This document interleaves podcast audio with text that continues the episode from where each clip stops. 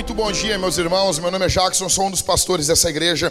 Abra sua Bíblia em Jonas, capítulo de número 4. Nós vamos fazer uso do verso 1 ao verso 5. Abra sua Bíblia. Abra seu coração. É uma alegria muito grande nós estarmos reunidos aqui essa manhã. Penúltimo sermão da série em Jonas, quando Deus ama uma cidade. Deixa eu dizer uma coisa para vocês. Nós vamos vir agora, semana que vem, querendo o Senhor, nós encerramos essa série. Deixa eu abrir aqui minha, o meu calendário. Semana que vem nós encerramos essa série, querendo o Senhor, no dia 24 e 25, sábado e domingo, nós encerramos. Então nós entraremos, deixa eu ver, isso, 24 e 25, nós entraremos ali em maio. No dia 1 e no dia 2, nós. Deixa eu confirmar aqui, meus irmãos. Dia. Não, dia 17 e 18 nós encerramos a série. Pastor Daniel vai estar pregando para nós aqui, dia 24 e dia 25. Dia 1 e dia 2 de maio, nós teremos sermão, um sermão livre. Depois nós teremos, no dia das mães, dia 9 de maio você vai trazer a sua mãe, tá bom? Calma, dependendo da idade dela. Se ela não tomou vacina ainda, faz aí uma chamada de vídeo com ela e vai ser uma benção. Dia 15 e 16 eu vou estar fora, querendo o Senhor pregando em Brasília. Pastor Daniel vai estar pregando de novo. Dia 22 e 23 é o aniversário da Vintage. Oito anos perturbando o inferno. Nós vamos estar aqui no sábado e domingo e nós vamos invadir Lajeado uh, sair daqui, vamos almoçar, vai ser uma loucura, entendeu? E pegar umas galinhas com farofa e vamos lá para o Lajeado, que é a inauguração da igreja, nossa igreja filha. E no dia 30 de maio, querendo o Senhor, inicia a nova série de sermões sobre batalha espiritual aqui na Vintage. Velho, vai ser quente demais, tá bom? Eu peço que você vá orando, a vida aos poucos vai voltando ao normal.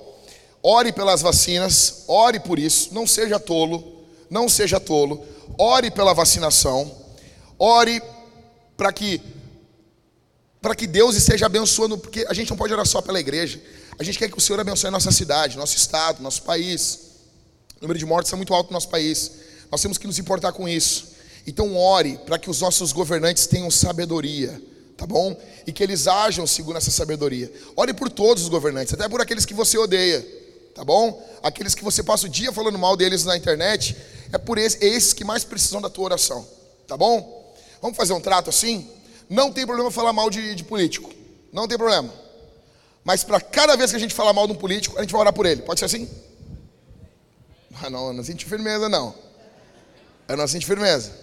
Então o pessoal aqui, se tem o pessoal mais vermelhinho, mais assim, pô, pastor, pô, nós temos cuidado social e pá, tu vai orar pelo pelo Bolsonaro, tá ok? Orar por ele. Ao pessoal aí, né, mais à direita, assim, vai orar por quem? Vai, vai orar pelo 19. Entendeu? Vai orar pelo Lula, vai orar pelo 19. Então, é isso, gente. Nós vamos orar pelo pessoal. Nós vamos orar. Ah, mas eu, eu, eu não, não. Falou mal, tem que orar. Não importa. Não importa. Amém, irmãos? Dá. Não, não, eu não concordo com isso aí, pastor. Ah, cara, tu está no lugar errado. Está no lugar errado. Mas ele é inimigo do povo de Deus. A Bíblia diz para abençoar os inimigos. Mas ele é inimigo, não sei o quê. Abençoa ele. Bora? Dá você assim? Não sei, né? Uh, coisa boa. O cristianismo é isso aí, gente. É isso aí. Porque o que é que a gente quer, meu? A gente quer olhar só o problema dos outros. E quer uma coisa que mais nos, nos tira a atenção de nós do que problemas políticos. Porque é bom pra caramba ter político desgraçado pra gente apontar o dedo. É bom, porque isso tira, tira os olhos da gente mesmo. Então, assim, minha pergunta para você antes, assim, sei que, cara, os caras. Eu sei que está muito complicado. Mas e você, velho? E você? Então vamos orar. Que Deus abençoe. Deus abençoe os nossos vereadores que o Senhor Deus abençoe. E quando eu digo que o Senhor abençoe, não é que o Senhor prospere eles na mentira, no erro, no engano, no roubo, não é isso que eu estou orando. Quero que de alguma forma Deus abençoe o político, até o que eu discordo dele, Que o Senhor abençoe esse cara. O púlpito aqui, meus irmãos, nunca vai ser usado o púlpito da Vintage aqui para proclamação política para vocês. Nunca. Tem um político que eu admiro muito, um gaúcho, eu admiro muito. Muito. E ele, ele estava para vir no período das eleições, ele viria para falar para os homens numa cavalo branco. Só que ele ia vir e eu não sabia que ele estava se candidatando, porque não tem problema tu ter um político que é um irmão teu, se não é em época de eleição. Ele é um cristão, ele ia falar para os homens sobre política, numa reunião de homens. Quando eu descobri que ele estava, que ele era candidato, eu fechei na hora, disse, não, não vai vir. E é um cara que eu admiro pra caramba. Por quê? Porque a gente está preservando o povo de Deus, tá bom? Ah, mas a Bíblia fala sobre política? Sim. A palavra de Deus tem implicações políticas. Tem, óbvio que tem. E ela manda nós orarmos por todas as autoridades, para que nós venhamos ter uma vida tranquila. Então você vai orar por isso. Você vai orar por isso. Se você discorda, por favor, não vá embora discordando. Me chama, se você tem, se você tem essa valentia da internet, me chama. Abre a escritura e me mostra. Não devemos orar por esse cara aqui. Paulo falou para orar por todo mundo, mas isso até 2021. Depois não, não era mais por orar por todos, tá bom? Pedro, em primeira, é, primeira Pedro, o apóstolo Pedro fala que nós devemos honrar o rei o rei ali era o que estava matando o povo de Deus. Eu não estou falando que a gente vai ter uma postura tipo, ah, não, faz o que quiser com a gente. Não, protestos são lícitos. Como eu disse, você pode continuar falando mal, você pode continuar denunciando, continue fazendo isso, não tem problema.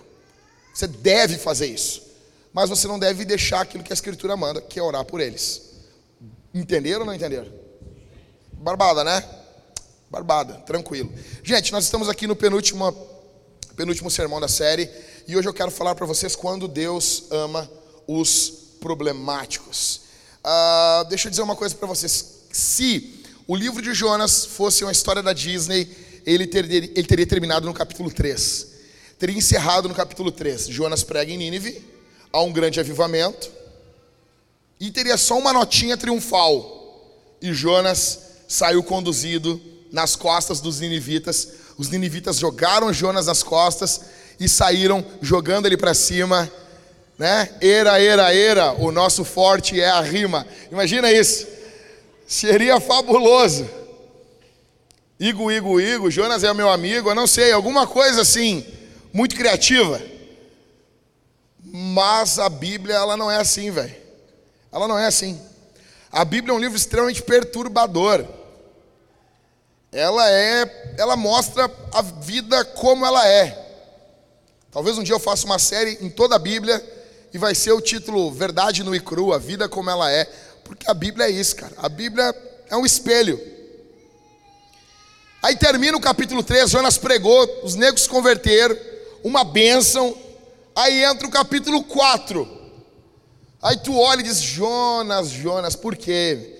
Todos nós esperamos as histórias que há aquele momento, aquela queda, a jornada do herói, sobe, o cara tem um encontro ali com o mentor, aquela coisa toda, e muda a vida dele, e pum, o cara é feito outro cara. Só que assim, fica claro para nós a razão, motivo, circunstância central por que Jonas fugiu. Porque no capítulo 1 Jonas foge de ir para Nínive e ele vai para Tarsis. Óbvio que existem outras razões. Nínive era um povo cruel, Nínive era um povo mau, os assírios eram, eram terríveis. Só que aqui, no capítulo 4, o coraçãozinho de Jonas vem à tona. O coração de Jonas fica claro para nós. E deixa eu dizer uma coisa aqui. O problema não é o problema. O problema é o coração. Nós vamos fazer tipo seita, eu vou querer que você repita isso. O problema. Que, que horror, né? O problema não é o problema. O problema é o coração. Mais uma vez, a gente consegue, né? O problema não é o problema. O problema é o coração. Então, o problema não é que Jonas fugiu, é o porquê que ele fugiu. O problema é se as pessoas chegam assim, não, pastor, porque o meu casamento está arrebentado. Me divorciei. Ah, pastor, por causa. A questão é essa, está acontecendo isso. Não, não, o problema não é esse problema. O problema é o coração. Eu estou desempregado. Não é esse o grande problema. Isso é um problema, mas não é o problema. O problema é o coração. Nosso grande problema é o nosso coração. E aqui o coração de Jonas fica revelado. Fica claro. Eu pergunto para você, cara, e quando o que te perturba, ah, o que, que te perturba? Ah, pastor, falou de política aí, me perturba o Bolsonaro. Não, pastor, o que me perturba não é o Bolsonaro, é o, é o governador, é o Eduardo Milk. Me perturba o Dudu Milk. Me perturba. Me perturba. Me perturba o Marquesan. Marquesan, não, eu sei que não é mais, mais prefeito, graças a Deus, mas ele me perturba. O Júnior não é mole, o Júnior não é fácil. O Júnior, o, Ju, oh, oh, o Júnior não é fácil. Eu vi a live dele em Paris. Ele estava ele tava lá, assim, ele estava numa, numa parada de ônibus em Paris. E tinha um negócio de plugar ali o, o, o cabinho para tu carregar o celular. Ele disse: Eu vou levar para Porto Alegre isso aqui. Eu disse: Esse cara é louco. Imagina, meu, se tu com o celular todo emocosado, os negros já vêm assim e já. Imagina tu conectado ali, Léo. Imagina. O cara é descolado da realidade, o cara não tem noção, o cara vive em outro mundo. Né? Então eu me irritava com ele, muito. Muito. Prefeito Brabão. Só que o problema não é ele, velho. O problema é o coração. Mas assim, e quando o teu problema não é o governador? Prefeito, presidente, nem o STF, aquele pessoal correto. Aquele pessoal, né? Exemplo. Exemplo. Exemplo. Aquele pessoal que tudo tu compraria carro deles. Tu quer saber se tu confia em alguém? A pergunta sempre é: tu compraria um carro desse cara? Essa é a pergunta. Então, tipo, tudo tranquilo. Mas quando o problema não é nada disso, quando o problema é Deus. Quando o teu problema é Deus. Quando o teu problema é o que Deus quer, velho. O que Deus pede. O que Deus exige. Os planos de Deus, os propósitos de Deus a vontade de Deus, os gostos de Deus, porque Deus tem gosto. Deus tem coisas que Ele gosta. E Deus tem coisas que Ele não gosta. Tem coisas que Deus quer. Ah, eu quero isso aí. Isso é bom, isso é ruim. E quando Ele diz que uma coisa é boa, e para ti não é boa. E quando Deus diz que uma coisa é ruim, e para ti aquela coisa é boa. Quando o teu problema é Deus quando o problema, Jack, o meu problema é Deus. É Deus. Não, negócio simples de resolver, né? Negócio tranquilo. Então Jonas, ele é esse cara, velho. Jonas é um cara extremamente problemático, igualzinho alguns aqui. Igualzinho alguns, eu não sei vocês, mas eu sou um cara problemático. Estou reconhecendo. E vocês? Alguém aqui? Não, pastor, eu, eu não. Quando o problema é Deus. Jonas, que tipo de cara Jonas é? Porque assim, velho, nós passamos pelo capítulo 1, no capítulo 2 ele estava dentro da barriga do peixe, no capítulo 3 ele prega em Nínive, capítulo 1 ele está correndo, capítulo 2 está de joelho, capítulo 3 ele está caminhando, e chegamos no capítulo 4, e agora que a Bíblia revela quem é Jonas, no finalzinho do livro dele. Jonas fica revelado. Fica claro quem ele é. Que tipo de cara é Jonas? Em primeiro lugar, Jonas, ele é um homem que ele tem um problema com o que Deus gosta. Verso 1 do capítulo 4. Mas Jonas ficou muito aborrecido com raiva. Sabe? Ficou fazendo beiço. Quando as coisas não são do jeito dele, Faz beijo, igual a minha filha. A minha filha é assim, meu. Minha filha, quando ela não quer as coisas, ela, ela faz boca de Valentina. Ela faz, faz beijo. E agora ela já até ri. Eu disse, que isso, Isabel? Desfaz essa boca de Valentina aí. E ela já começa a rir na hora, sem vergonha. Só que ela tem dois anos. E tu, quando as coisas não são do teu jeito, já faz beijo. Jonas, ele está ele tá com raivinha.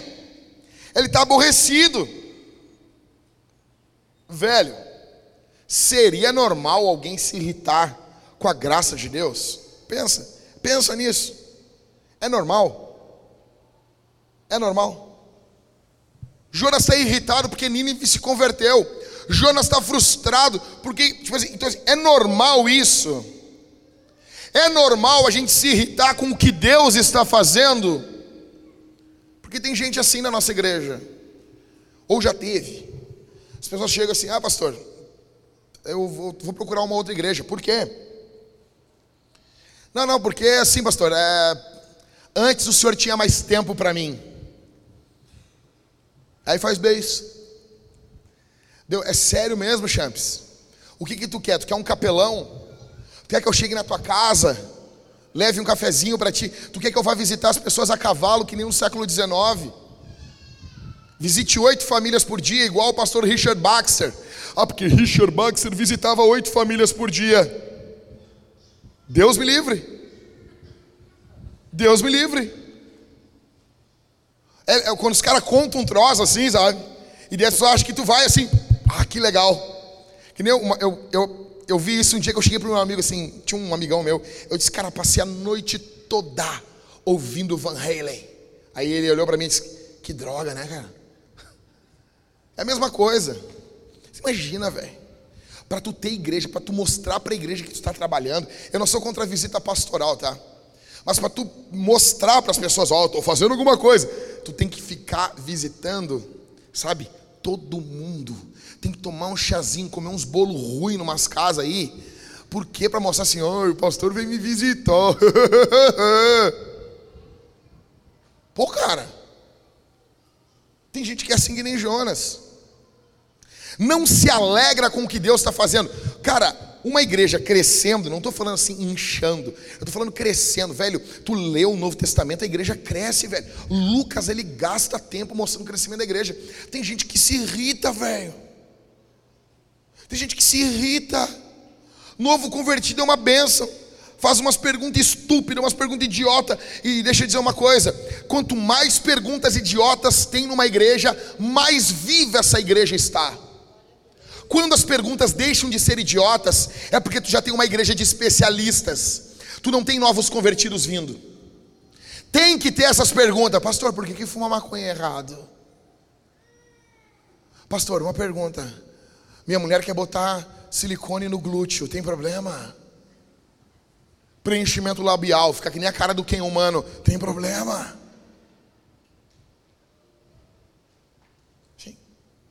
Perguntas, essas perguntas, velho. Vidas extraterrestres, pastor. O que, que a Bíblia fala sobre isso? E os dinossauros? Sabe, essas perguntas são uma bênção, porque tem gente nova.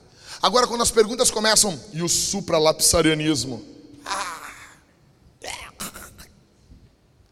Por quê? Dá para falar sobre isso? Dá.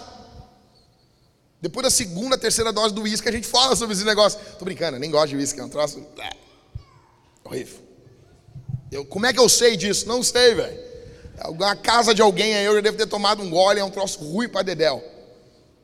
Ainda mais sem gelo ainda. Uh, terrível. Então envelhecido 12 anos não presta. Então assim, aí os caras ficam falando esses assuntos, é legal. Tem o seu momento, ah, infralapsarianismo, supralapsarianismo, sabe? Aí fica, não, cara, beleza. O que que isso muda? O que que isso muda? Dá para nós falar sobre isso? Dá.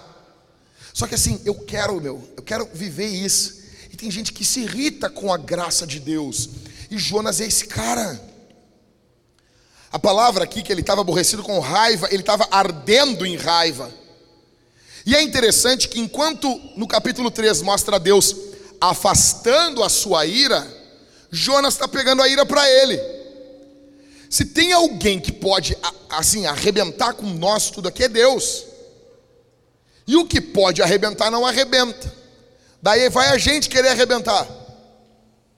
Então, em primeiro lugar, meu, Jonas, ele é um homem que tem um problema com o que Deus gosta.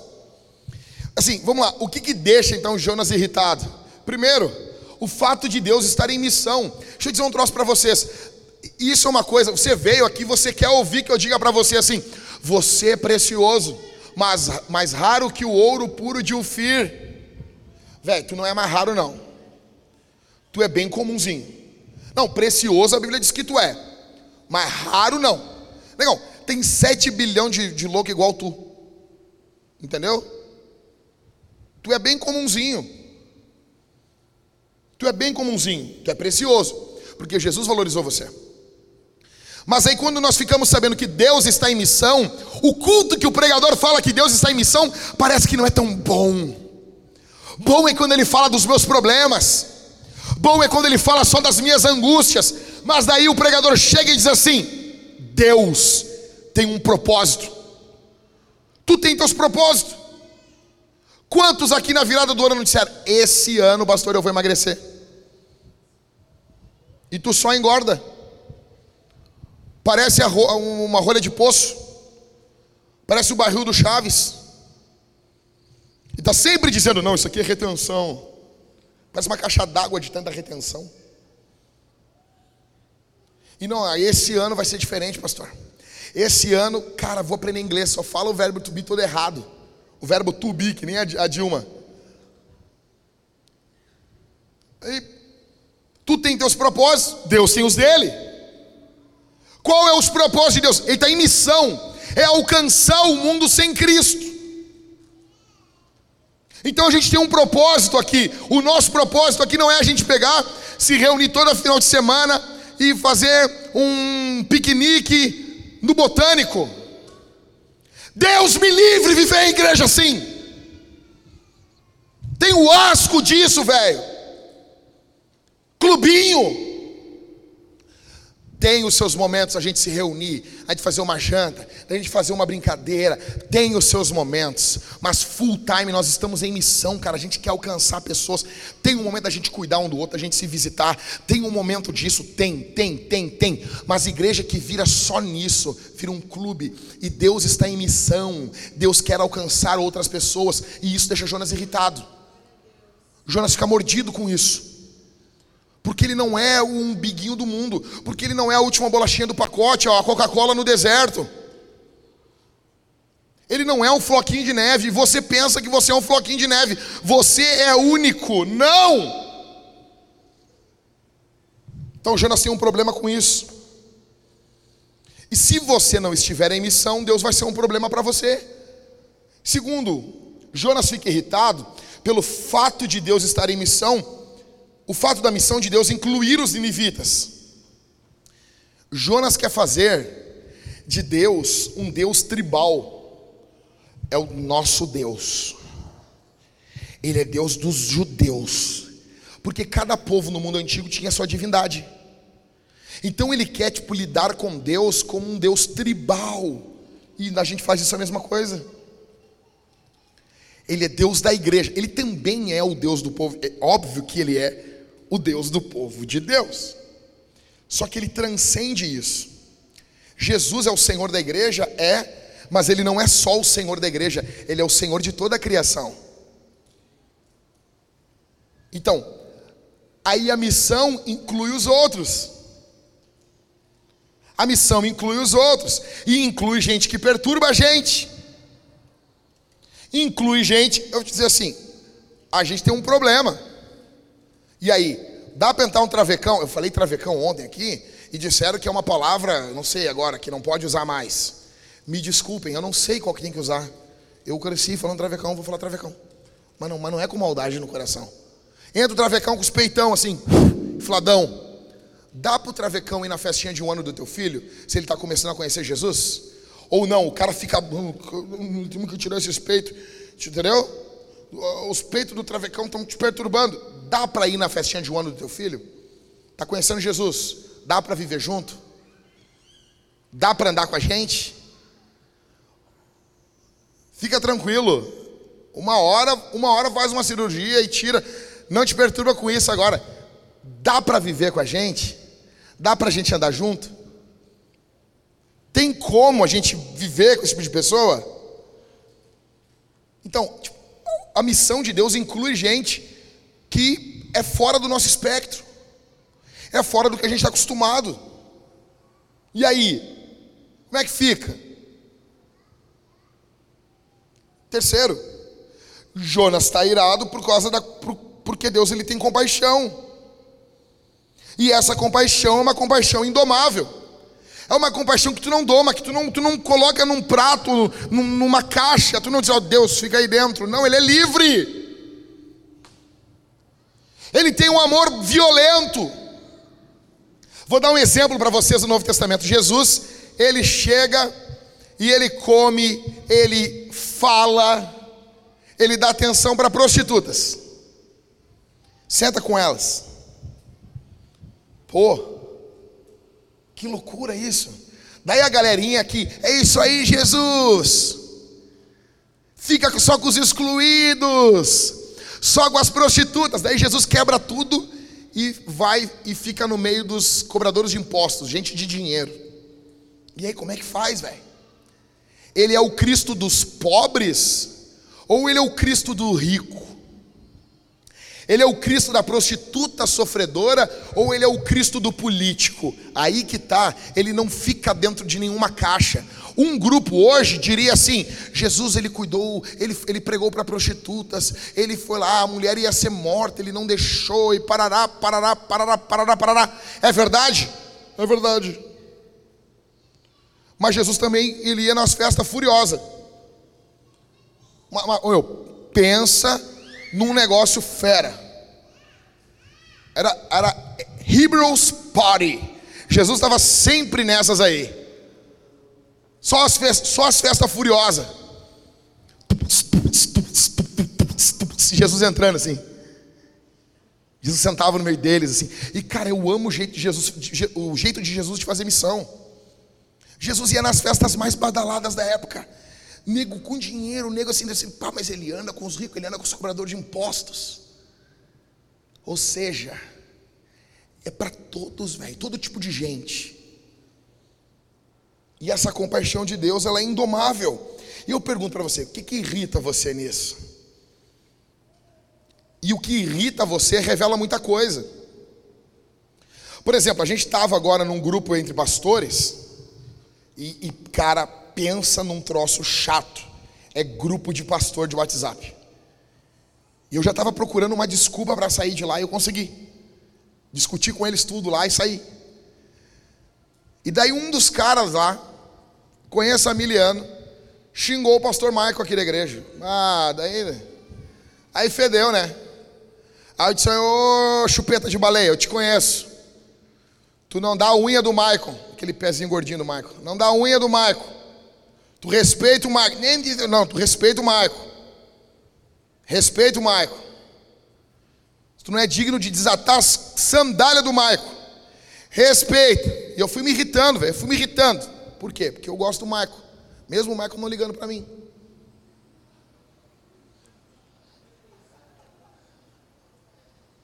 Aqui, meu, vocês não sabem que entre os obreiros tem sempre um drama.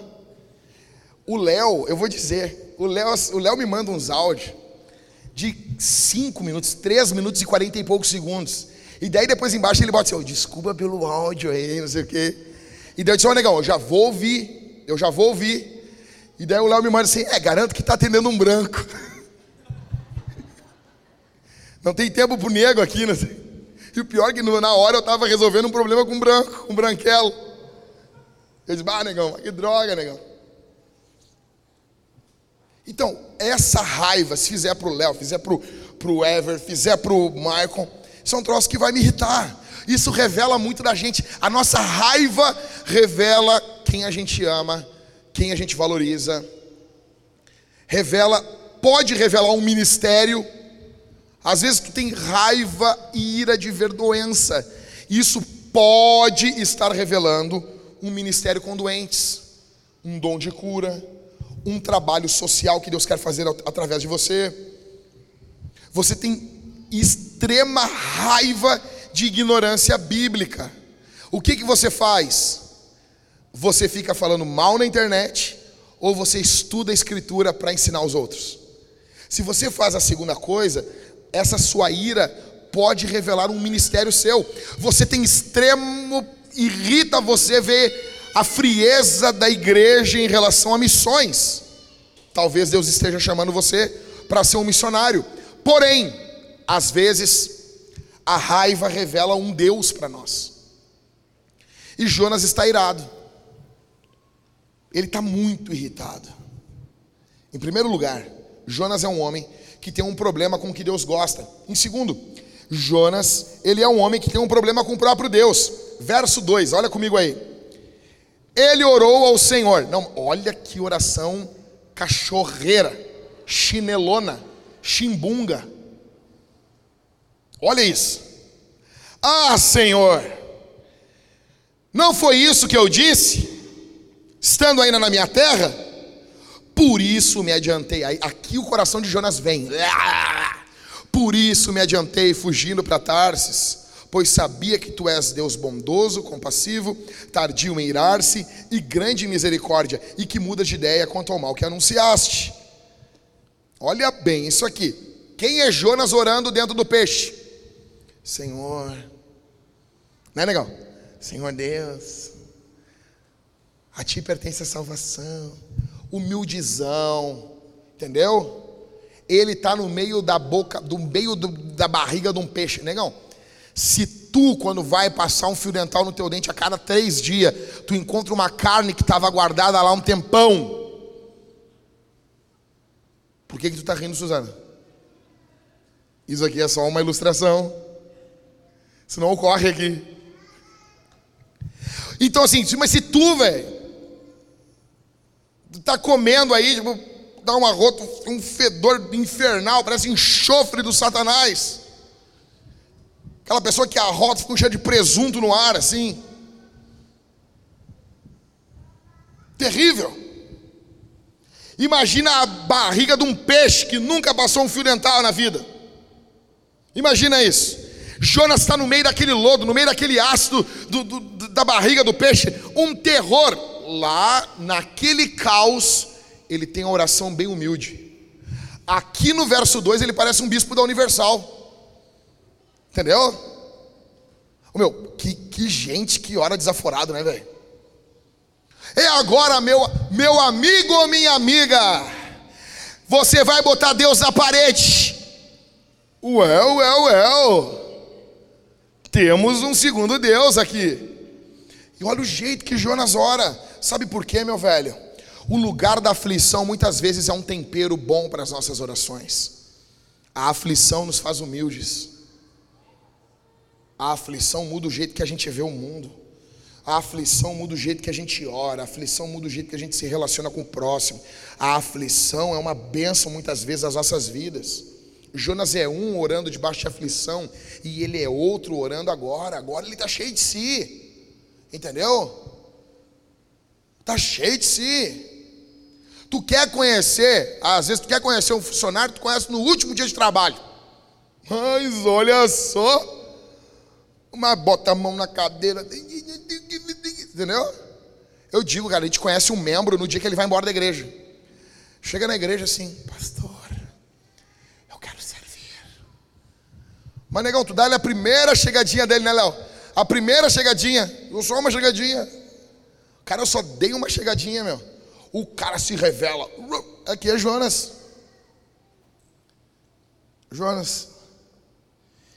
Ele ora, meu, ele é tão sem vergonha. No capítulo 2 ele orou por ele. Agora aqui ele não ora por ninguém. Ele é egoísta. A gente não é assim, é óbvio, né? O coração dele é revelado aqui.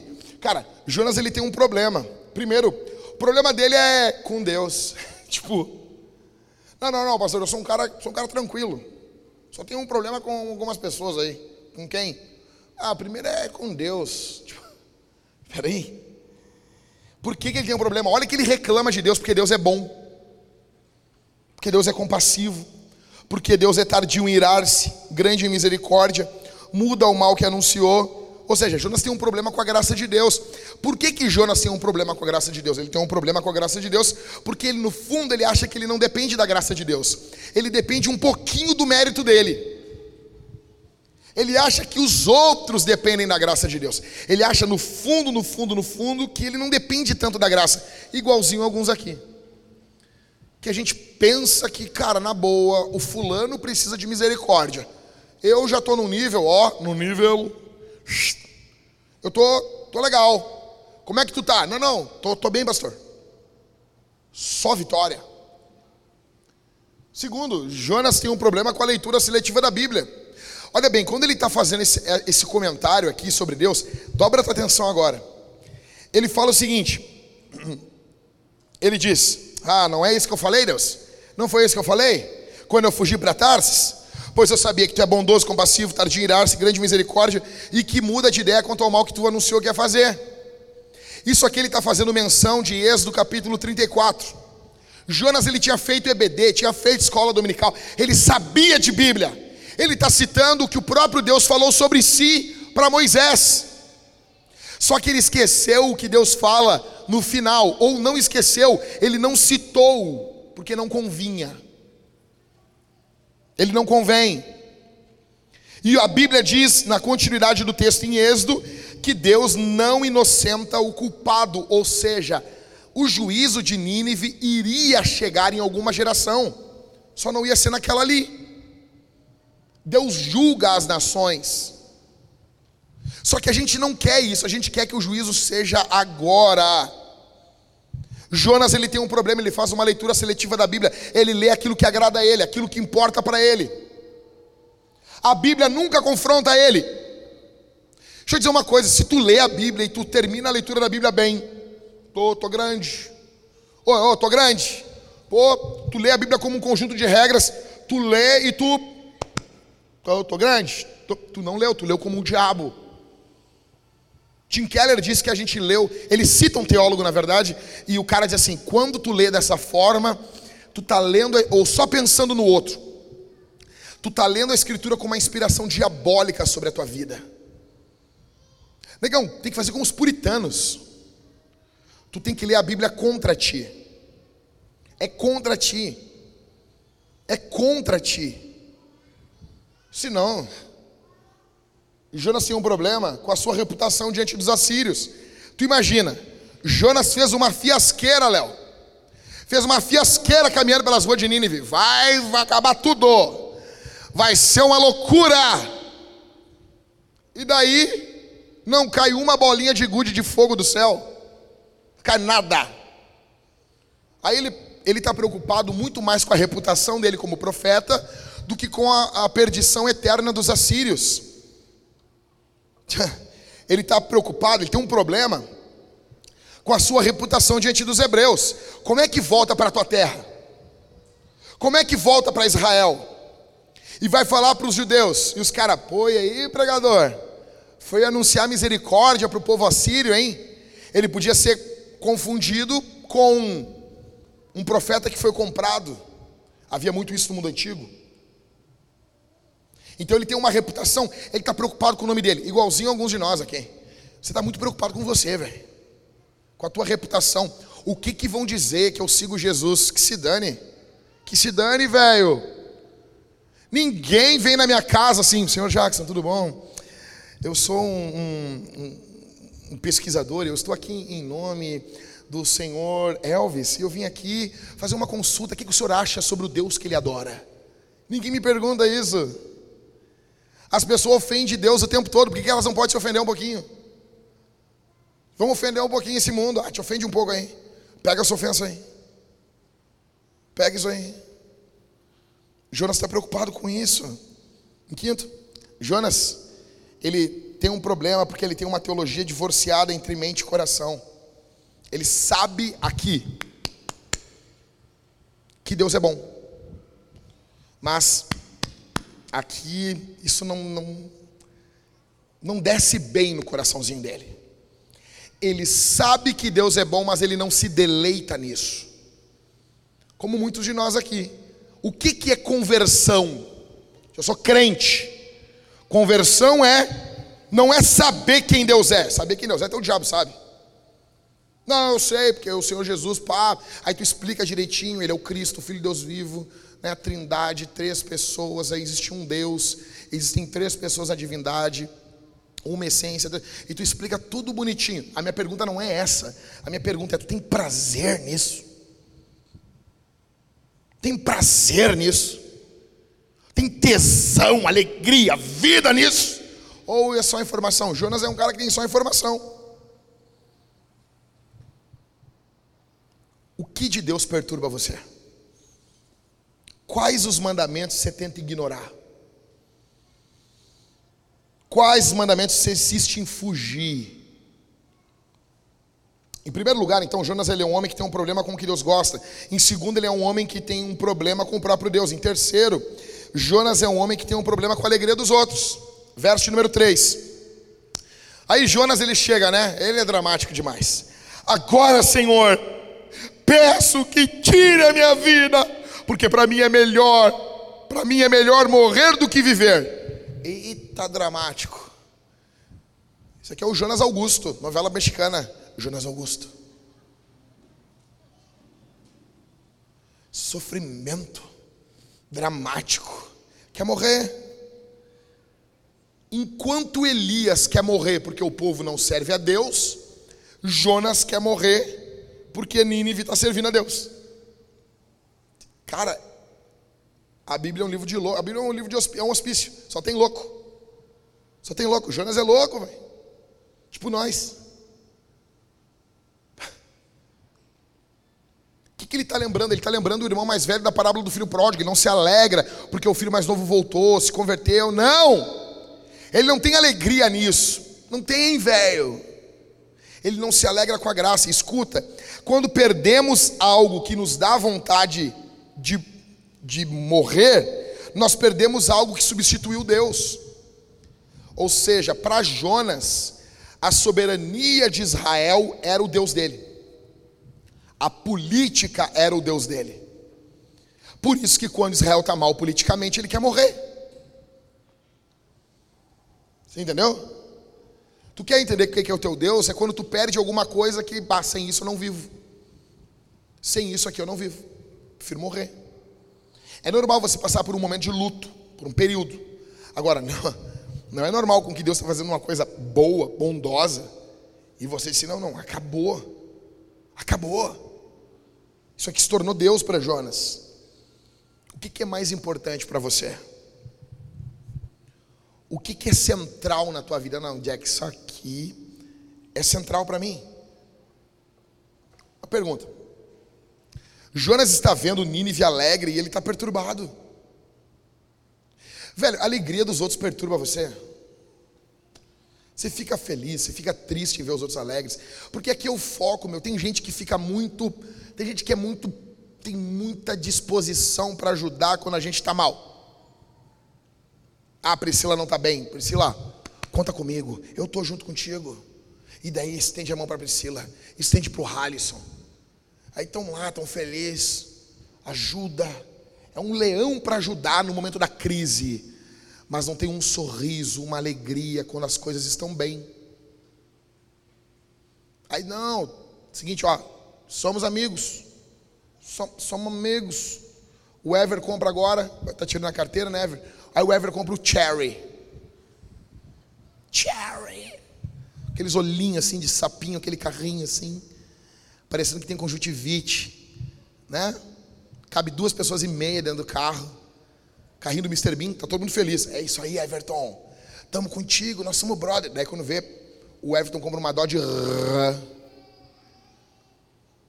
Tu tá passando com a tua bicicletinha, com uma rúcula baby assim na cestinha, passa o Everton com a Dodge Ram dele, sai uma poeira preta assim, murcha a vida, sabe? Essas caminhonetes que são boas. Aquela que passa assim, joga um gás carbônico assim, que mata o Covid do ar assim, sabe? Tu respira assim, ó. Tu fica muito louco. Daí os caras não ficam felizes com Ever. Daí os caras não estão felizes. A alegria dos outros te perturba. Fulana vai casar. Hum, dá para cutucar aí? Dá? Fulani, ah, o filho do fulano passou na, na federal. Inteligente. Tem como? A alegria dos outros alegra você ou perturba você? Porque Jonas ele é o cara que ele não se alegra quando os outros estão felizes. Ele tem um problema, em primeiro lugar, com o que Deus gosta. Segundo lugar, ele tem problema com Deus, o próprio Deus. Deus irrita ele. Terceiro, ele tem problema quando os outros são felizes. Meu, Jonas é um mó chato pra caramba, velho. Que louco chato. Diferente de nós, a gente é diferente. Em quarto e último, Jonas. Ele é um homem que não muda, mas ele quer que Deus mude. É demais isso. Isso é demais, olha só, verso número 4. E o Senhor disse: oh, Meu Deus, é muito bom. Deus chega para ele e fala assim: Cara, tu não acha que é razoável? Você acha que é razoável essa sua raiva? Deus, Deus chega para ele e fala assim: Jonas, que papelão esse aí, velho. Que fiasqueira essa aí, cara. Ô meu, tu acha que é para tanto, cara? Não é para. Jonas. Jonas. Não é para tanto, velho. Aí Jonas, olha só. Verso 5. Jonas responde: Não. Entendeu? Sabe? Sabe aquelas pessoas dramáticas que não responde, que sai batendo porta? Entendeu? Então Jonas saiu da cidade e sentou-se no lugar a leste da mesma. Ali construiu um abrigo, sentou-se na sombra para ver o que aconteceria com a cidade. O oh, meu, ele tem esperança ainda que Deus, não, não, Deus vai voltar atrás, Deus vai mudar vai vir um fogo do céu e vai destruir a cidade. Tipo assim, ele tem esperança que Deus destrua a bagaça toda. Jonas não muda, mas quer que Deus mude. Deus está sondando o coração dele no verso 4. Deus faz uma pergunta para ele, só que Jonas está agindo que nem um animal. Deus fala, ele não responde. O profeta está irado, está louco, está indignado. O que, que fica claro para nós aqui? Jonas tem um coração mais duro do que o dos, dos ninivitas. Muito mais. Ele não muda, ele não muda, e ele espera que Deus mude. Ele não muda, ele não, não sabe, mas ele quer que Deus mude. Enquanto Jonas, Mari, enquanto Jonas está fugindo de Nínive, Nínive está fugindo para Deus. Essa é a diferença. Essa é a diferença. Ele não muda, mas ele quer que Deus mude. Jonas, que tá, beleza, tá, Jack. Aí o Cristo perguntou, tá, Jack, beleza, mas o que, que tu quer que Jonas faça? Meu, pera um pouquinho. Pera um pouquinho. Cara, eu ganhei a minha caminhada toda com Jesus, meia dúzia de gato pingado, meu. E de meia dúzia, três se desviaram. Dá uma raiva isso. Tu ganha o nego para Jesus. Ah, tá rindo, né, Mariane? Tu ganha o nego para Jesus e o cara não firma. Não firma o cavalo, Rodrigo. Tu, oh, meu, que é coisa desgraçada tu levar alguém para a igreja. Tu vai na casa do cara. Bah, eu não vou para a igreja. Meu, lava a louça para ti. Quantas louças eu já lavei para levar alguém para a igreja? Lavava a louça pro querido, pagava a conta, fazia corrida, não sei o que, barará, barará, barará. Quando veio, chegava o carnaval, tava o cara, meu, agarrado numa morena de 1,80m cabeça dele mergulhado no meio dos peitos da mulher, é verdade, não estou brincando. Chegava no cara e dizia assim, e aí, meu? E tocando um carnaval, e no meio ele encontrava o cara na rua, assim, no centro, e aí, negão? Largou a igreja, e ele ali agarrado com a morena, dizia assim, ah, me entristeci com os irmãos. Ah, com o exemplo dos outros. Com os irmãos, os irmãos não prestam. Bem agarradinho. Bah, mais um, meu. Só gastei meus pila e meu tempo. Jonas não é esse cara, ele pregou para uma cidade dizendo que tudo se converteram. Avivamento, ele podia dizer conferencista internacional. Ele podia fazer um troço desse. Ô, cara, se eu prego. Não, sério mesmo, sério, não, não estou brincando. Ô, ô, ô, Léo, se eu prego e uma cidade se converte, meu, acabou. O nego vem falar comigo, meu, ora primeiro aí. Ora primeiro, não, não, não. Meu, já sou cheio da balaca, não tenho nada. Negão, agora os caras vão falar, mas o pastor pode vir aqui, falar com a minha secretária. Negão, eu ia, eu ia ter segurança, eu ia ter uns anel de ouro, umas correntes que nem rapper americano, usar uns, eu ia pregar de óculos escuro. Não sei, eu ia descer na nave da Xuxa aqui para pregar para vocês. Eu ia inventar um troço. Negão, uma cidade se converteu. Eu ia fazer DVD disso, eu ia vender, fazer uma loucura. A igreja do Jonas, o profeta das nações, um troço, um troço louco. Mas o que, que Jonas está fazendo? O Jonas está emburrado. O que, que era para Jonas estar fazendo? Negão, era para Jonas estar estourando champanhe com os ninivitas. Se gelando com eles. Era para Jonas estar pulando, feliz com os caras. Era para Jonas começar agora a catequese ninivítica. Falando sobre o Deus de Israel. Agora eu vou catequizar vocês. Era para Jonas estar abraçando os caras, festejando, ajudando, discipulando. Só que Jonas está indignado porque a agenda de Deus não é a agenda dele. Porque Deus resolveu fazer uma coisa que ele não quer fazer. Igualzinho a alguns de nós. Deus quer fazer coisa que você não queria. Deus escolheu coisas para a tua vida que você não sonhou. Eu não sonhei isso, pastor. E aí? Hoje de manhã um cara me chama no Instagram e disse: Pastor, eu estou passando por problemas. Aí eu disse, ah, pensei, o que, que aconteceu? O cara passando por problema, não sei, martelou o dedo. Alguma coisa desgraçada aconteceu com ele. Não sei, tentou parafusar alguma coisa e, perdeu ali o negócio da broca. Alguma coisa muito ruim ocorreu com ele. E ele disse, pastor, meu pai é um péssimo pai. Me humilha e humilha a minha mãe. Eu, bah, é uma droga, isso é ruim. Isso é ruim. Eu tenho 19 anos. Ah, 19 anos, barbado já. Já dá para dar um fight nos peitos. 19 anos não, já, já é, já, já, né? Aí ele, só que eu quero ajudar a minha mãe, mas não consigo, porque eu estou estudando. Eu tenho um sonho de me formar. Não, peraí, peraí, Não sei se sair de casa, mas peraí, cara, tu tem que trabalhar. Tu quer ajudar tua, tua mãe? O pai dele diz que ofende a mãe dele. Eu entendo, é terrível, é um inferno viver nisso. Por causa que o cara bota uns pila dentro de casa e mal e mal, cara, o cara acha que ele é o cara. Daí ele humilha a mulher, ele humilha o filho, e o filho quer ajudar a mãe. Mas tem um sonho, qual o sonho? Me formar. Velho, botaram um troço na cabeça do brasileiro isso, meu. Esse, não, eu não estou falando contra tu te formar. Eu amo ir em formatura, eu acho lindo isso. Eu amo, amo ver aqueles desempregados comemorando, eu amo isso. Eu amo, eu amo em formatura. As pessoas pulando assim. Tudo desempregado, feliz. Eu acho lindo isso, velho. Eu acho lindo, pessoal, meu. Pessoal, sabe? Botou lá bicho, Uniriter. Fera demais, meu. Demais. Imagina. É difícil para entrar no Uniriter. Tem que fazer faixa mesmo. Entendeu? É, pô, tá louco? Então tem que comemorar. Tem que comemorar, é isso aí. Então que ninguém tem que tirar a tua vitória, a tua alegria. Te alegra. Só que o que acontece, velho? Vai ter momentos que, cara, tu vai dar um passinho para trás. Tu tranca esse negócio.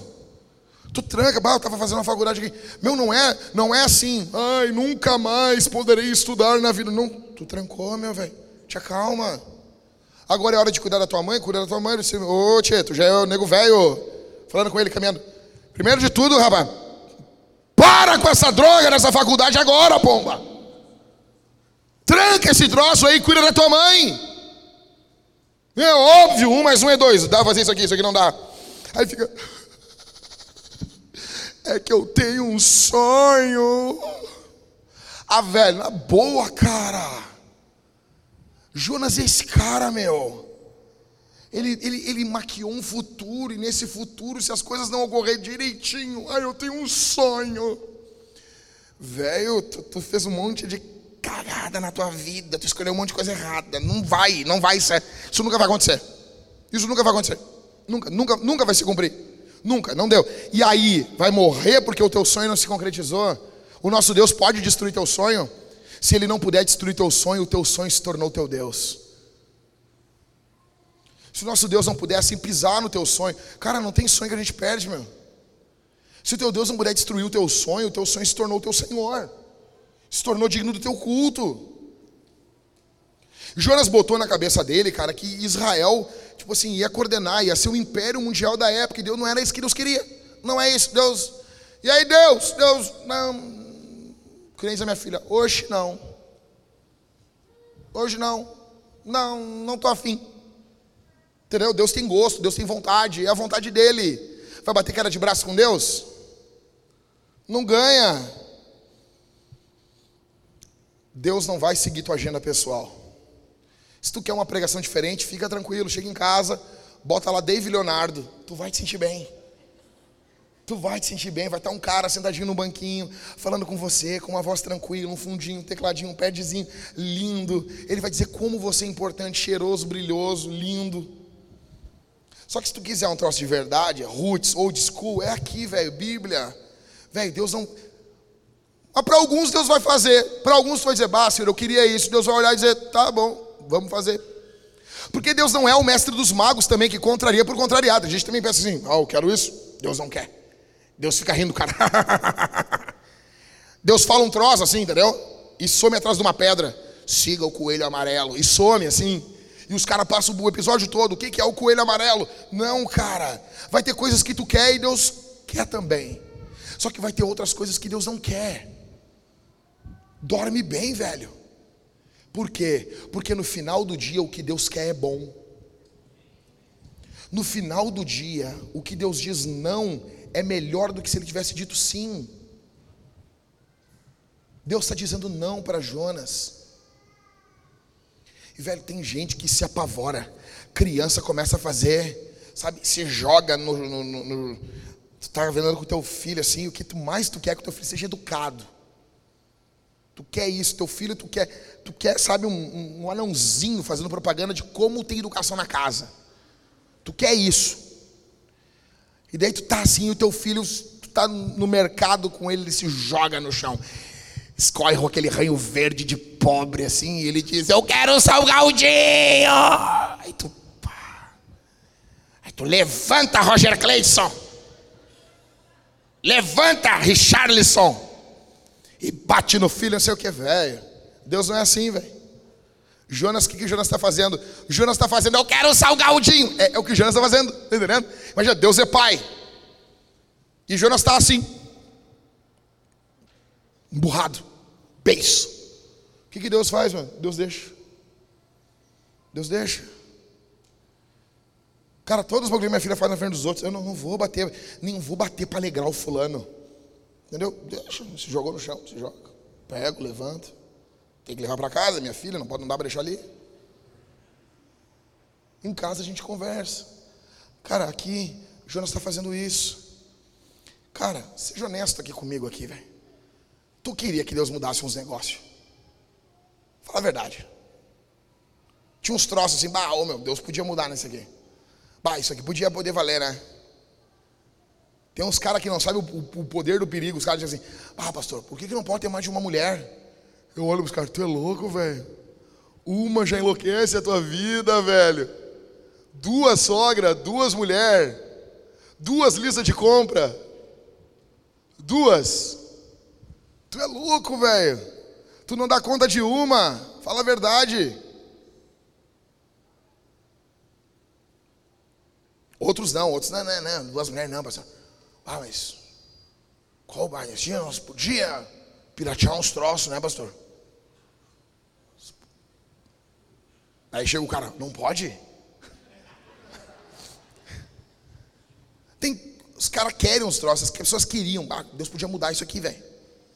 Tipo, tinha um pastor amigo meu que, que era muito louco, ele dizia assim: bah, eu tenho uma vontade, o que, meu? Ah, tem uns caras no trânsito assim, eu tenho vontade de dizer pro cara assim: fica cego. E o cara, ah, que nem ali no, em Atos ali, meu. A mulher xingando, meu Senhor, e tu fica muda. Hum, que nem o Nil ali, né? Velho, tá, mas não é assim. E é uma boa notícia o fato de Deus não mudar. O Wayne Gruden vai trabalhar na sua sistemática, eu estou encerrando. Ele vai trabalhar na sua sistemática. E ele vai dizer que o fato de Deus não mudar é uma benção para nós. Porque Deus é bom. E ele vai ser eternamente bom ele não vai chegar um momento na eternidade que ele vai mudar. A imutabilidade de Deus é uma benção. O fato de Deus não responder e não fazer tudo o que tu quer é uma benção. Jonas, ele é um cara problemático. Ele precisa de um salvador, velho. Jonas precisa de Jesus. Ele é um cara bem complicado, só que ele parece que não, não sabe que ele precisa. Encerrando. Jonas precisa de Jesus, e Jesus é um Jonas maior e melhor. Em primeiro, Jesus se alegra com o que alegra o Pai. Jonas não fica feliz. Jonas não se alegra, mas Jesus se alegra. Sabe por quê? Jesus teve alegria em resgatar você. Se Jonas pregou para Nínive, Nínive se converteu e Jonas ficou triste, Jesus sorriu quando você conheceu ele. Ele disse só no Evangelho de João, ele falou 39 vezes: Eu fui enviado pelo Pai, o Pai me enviou. Ele disse 39 vezes que ele era um missionário. Cara, João, Evangelho de João, se não me engano, é 21 capítulos. É praticamente duas vezes por capítulo Jesus dizendo: Eu fui enviado pelo Pai. O Pai me enviou. Alegre, feliz, porque Ele veio resgatar você. Você com essa sua cara de ego aí. Jesus amou você. Quando você se converteu ao Evangelho, não houve tristeza, houve alegria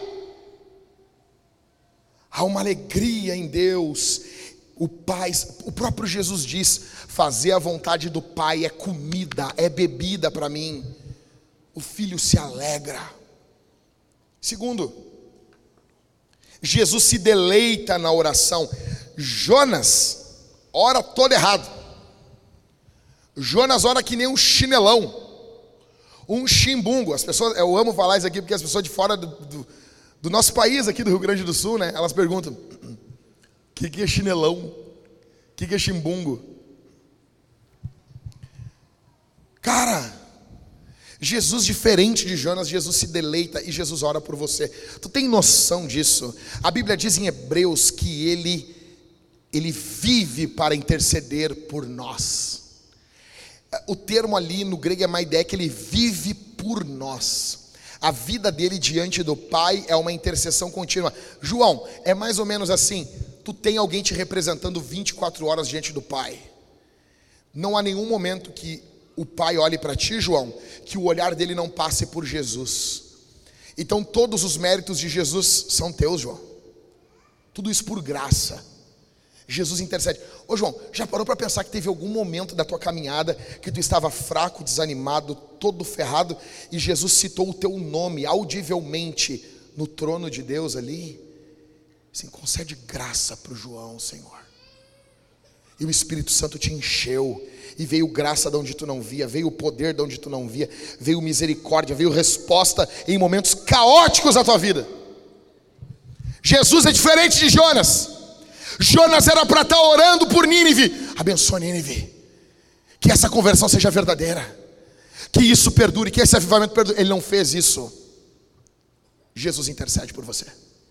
Tem um ditado puritano que diz: se você ouvisse a oração no quarto do lado de Jesus falando o teu nome, Jesus falando, Éder, imagina só, tu está no teu quarto e tu ouve no quarto do lado uma oração.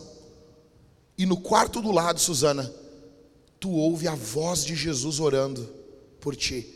Isso iria te encorajar? Sim ou não? Aí o puritano diz: então fique encorajado, porque isso está acontecendo. Você noção disso? Então Jesus é um Jonas maior. Em quarto, em terceiro, Jesus deu a sua vida para que pudéssemos viver. Nota só, quando Nínive se converte, Jonas quer morrer. Eu não acredito que esses caras se converteram. A diferença de Jesus é a seguinte: Jesus não quis morrer porque você se converteu. Para você se converter, ele morreu. Ele deu a vida por você, ele verteu o sangue dele por você. É tudo sobre Jesus. Em quarto e último, Jesus se submeteu à vontade de Deus para que você fosse alcançado. O filho se submeteu à vontade do pai. Ele estava no Getsemane. Ele disse: Senhor, passa de mim esse cálice. Qual era o cálice? Qual era o cálice? Era o cálice do juízo de Deus. Passa de mim esse cálice. Todavia, não se faça a minha vontade, mas sim a tua. Ele ora isso três vezes. É como se ele tivesse orado a primeira vez: passa de mim esse cálice. E o pai mostrasse virasse o rosto do filho para o passado. E ali estava aquela nuvem de testemunhas que o escritor aos Hebreus fala. Estava Elias, Eliseu, Moisés, Abraão, Isaac, Jacó, todos olhando Jesus orando no Getsemane, e eles dependiam da salvação por intermédio de Jesus. Então Jesus olha para o passado, contempla o povo de Deus do passado. Ele ora pela uma segunda vez: Pai, passa de mim esse cálice.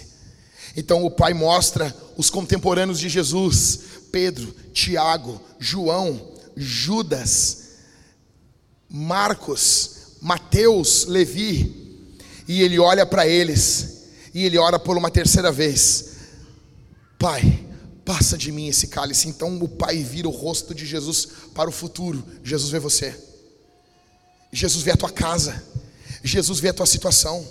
Jesus, como Deus, viu tudo o que você estava passando. Então ele diz: Todavia, não se faça a minha vontade, mas sim a tua. A vontade de Deus foi alegria para o filho. Ele, o próprio Deus, como filho ali em natureza humana, humilhado por você, se levantou e foi à cruz no teu lugar.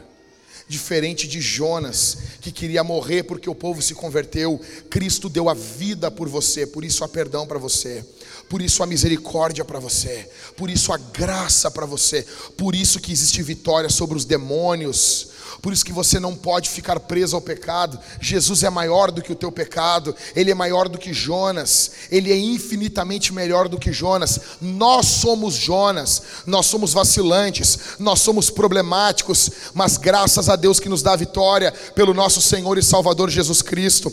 Graças a Deus que nos dá vitória por nosso Senhor e Salvador Jesus Cristo. Graças a Deus que nos dá vitória pelo nosso Senhor e Salvador Jesus Cristo. Graças a Deus que nos dá vitória pelo nosso Senhor e Salvador Jesus Cristo. Bendito seja o seu nome. Eu quero saber uma coisa de você aqui. Quem você vai, para quem você vai pregar o evangelho essa semana? Para quem você vai falar de Jesus? Para quem? Para quem?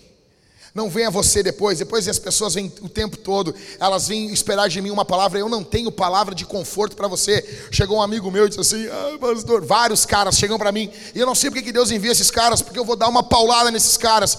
O cara chegou para mim e disse assim: Pastor,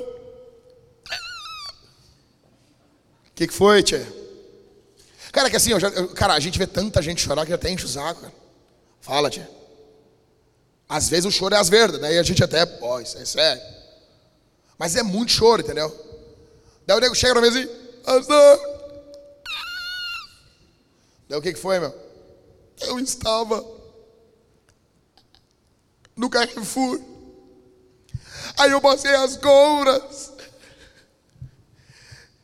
E a caixa olhou para mim e disse: Moço, sabia que eu vou me matar hoje? E daí eu olho pro cara e eu disse: Daí tu falou de Jesus, né? Não, eu tive vergonha. E daí ele tá chorando. Não, velho, na boa. Tipo, é a Suzane von Richthofen chorando, tá ligado? Eu vou ter pena? É que nem o cara lá, o cara da, da Globo lá, o cara, o, um louco da Globo que pegava as mulheres tudo louco lá. Eu entrevista dele, tu viu, tu viu, Rafa? Ele disse assim, tu não sabe, cara, eu traí minha mulher. Eu traí minha mulher todos os dias. Tu não sabe como que eu sofri. Hã? Fica tranquilo, tá todo mundo vivo. Hã? O cara traiu a mulher e ele sofreu. Seu chinelão.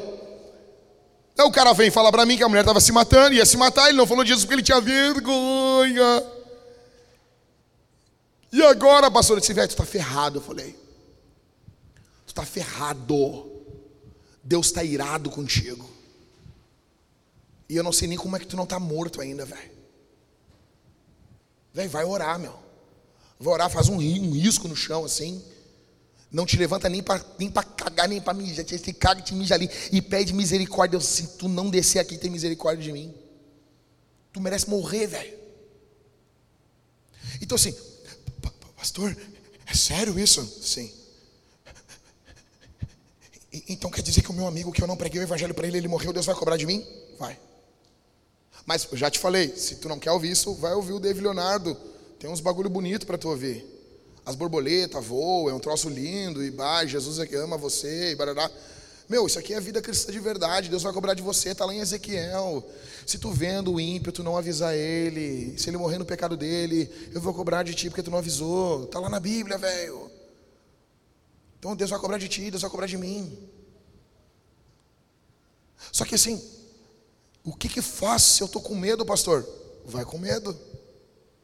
Vai com medo. Vai com medo. Mas eu tenho vergonha. Tá, vai com vergonha. O que, que tem que tu tem vergonha? E aí? Qual o problema? Vai com vergonha.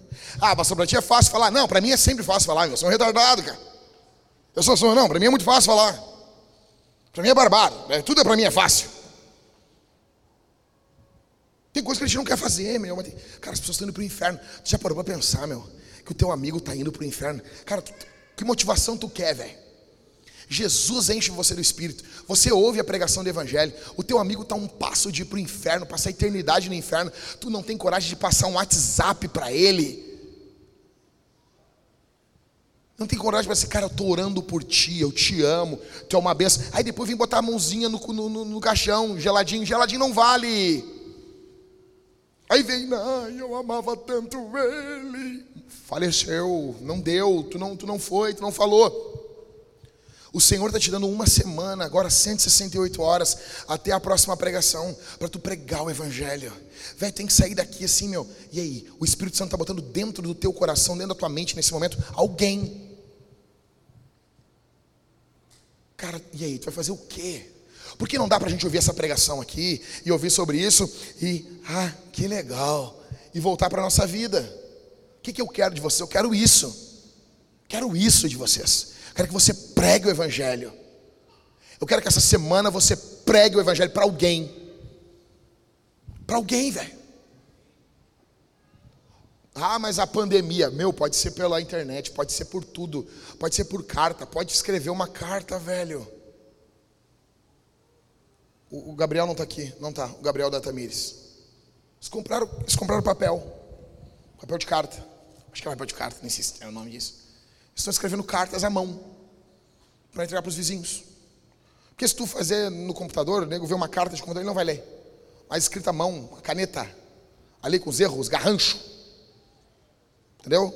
O cara vai, pô, alguém parou e escreveu essa, essa potroca aqui, velho. E aí? Para quem o Espírito Santo está colocando dentro do teu coração? E é você, velho. Não vem depois, ah, pastor, ah, vamos lá, fala. Não, não, não, não. Cada um com seus problemas. Vai tu. Ah, tô orando aqui, ó. Vai. Vai, tartaruguinha, vai. Fala de Jesus. Deus vai usar você, cara. Tem tímidos aqui na igreja que Deus quer usar você. Você morre de vergonha e você não tem noção que o Espírito Santo é muito maior do que a tua vergonha. Deus pode usar você de um jeito que você não imagina. Deus pode fazer coisas que Deus não faz por alguém mais extrovertido. Deus quer usar você. Porque quando Deus usa um tímido, fica muito mais claro que foi Deus que fez. E Deus quer usar você, tímido. Você está vivo, ó. Tô. Então Deus tem um propósito na tua vida ainda. Vamos responder a palavra sentados. Nós vamos orar. Nós vamos clamar o poder de Deus. A gente não quer morrer como Jonas. A gente quer seguir o exemplo de Jesus. Nós vamos orar. Eu gostaria que você sentado mesmo. Você pensasse nas áreas que você tem que orar, o que tem perturbado a tua vida em Deus. Quando a banda começar a cantar, nós vamos cantar a Jesus como se fosse o nosso último culto. Nós vamos louvar Jesus. Em segundo, nós vamos ofertar e dizimar. Nós temos hoje em conta, na nossa conta da igreja, cinco mil reais e alguma coisa. Só que as nossas dívidas para essa semana são 26 mil e alguma coisa, que dá o valor que nós precisamos, 21.838 reais. Atenção aqui. 21 mil é muita grana. Para ti que é pé rapado e para mim que sou pé rapado. Para uma igreja não pode ser. 21.838 para rapar o caixa da igreja, para não sobrar um real. Seja generoso. Nós ganhamos agora uma oferta de 1.500 reais para comprarmos 15 cestas básicas. E cara, nós vamos invadir aí alguns locais essa semana entregando comida. Nós estamos com a nossa plantação. Olha aqui para mim, domingo de Páscoa agora, pastor Alexandre falou para mim, ele disse, Jack, o Espírito Santo desceu de forma poderosíssima na nossa plantação aqui em Lajeado. Ele esteve aqui sexta-feira. Ele disse: não foi a pregação, não foi, não foi ninguém estendendo a mão, foi Deus. Ninguém conseguia parar de chorar. Sabe o que é isso, meu irmão? Isso é fruto da tua generosidade. A gente está plantando essa igreja em Lajeado porque você está sendo generoso. Isso é fruto da tua generosidade. Pessoas estão recebendo comida porque você está sendo generoso. A gente, nesse período de pandemia, está mantendo esse, essa estrutura aqui. Ai, porque o prédio, não sei o quê. Tá, beleza. A gente está conseguindo pagar as contas porque você está sendo generoso. E toda vez que eu venho aqui, sempre tem irmãos juntos durante a semana, confraternizando, comendo, se alegrando, aulas, sabe, jogos estão acontecendo. A gente está começando a usar isso aqui como um local onde a gente se encontra, uma bênção. Então, cara, a gente está planejando o início do Vintage Kids. Tudo isso é fruto de generosidade. Pastor, eu quero ser generoso, mas me falta confiança. Cara, eu te entendo. Vontade que dá, às vezes, da gente. E eu sou igualzinho a ti, velho.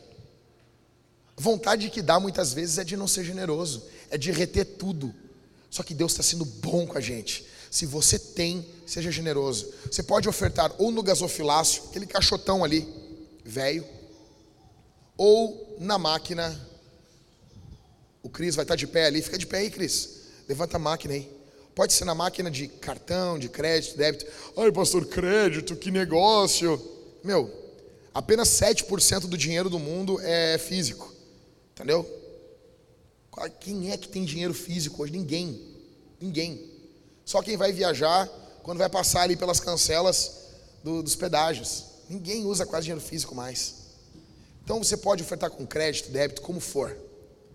Nós vamos responder ao Senhor ofertando e dizimando. Ah, e tem Pix, tem aquele quadrinho lá, bagaceiro que tu pode botar o teu celular e mandar uma oferta por Pix também. E nós vamos responder a palavra do Senhor ceando. Você vai vir, o Isaac vai colocar álcool nessa tua mão suja aí. Se um só, às vezes um jatinho é pouco, tu faz assim pro Isaac assim. Daí o Isaac dá-lhe mais os guichinhos. Lava essas mãos. Enquanto tu vem no corredor para participar da ceia, já secou. Tá bom? Já dá para tu pegar o pão. Tu vai pegar o pão, vai mergulhar no cálice bronze, que é vinho, vinho, vinho, vinho. Que é no cálice bronze. E suco no cálice dourado. Não vão fazer como já fizeram uma vez de diverter. As crianças saíram tudo alegre aqui da igreja. Um falando para o outro, eu te considero para caramba. Não faz isso. Você vai mergulhar conforme a sua consciência diz, você vai comer e beber de Deus. O Senhor pode encher você do Espírito Santo. Quem participa da ceia, quem está arrependido dos seus pecados e quer seguir Jesus.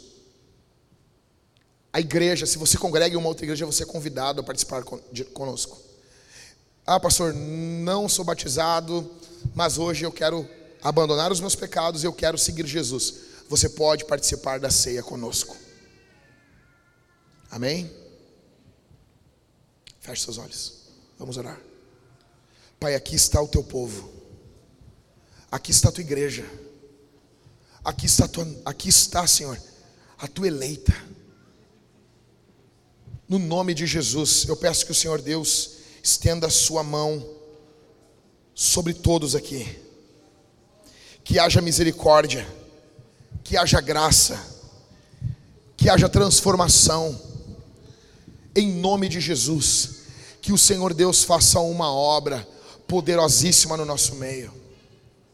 Tua graça, teu poder, tua misericórdia venha operar sobre nós.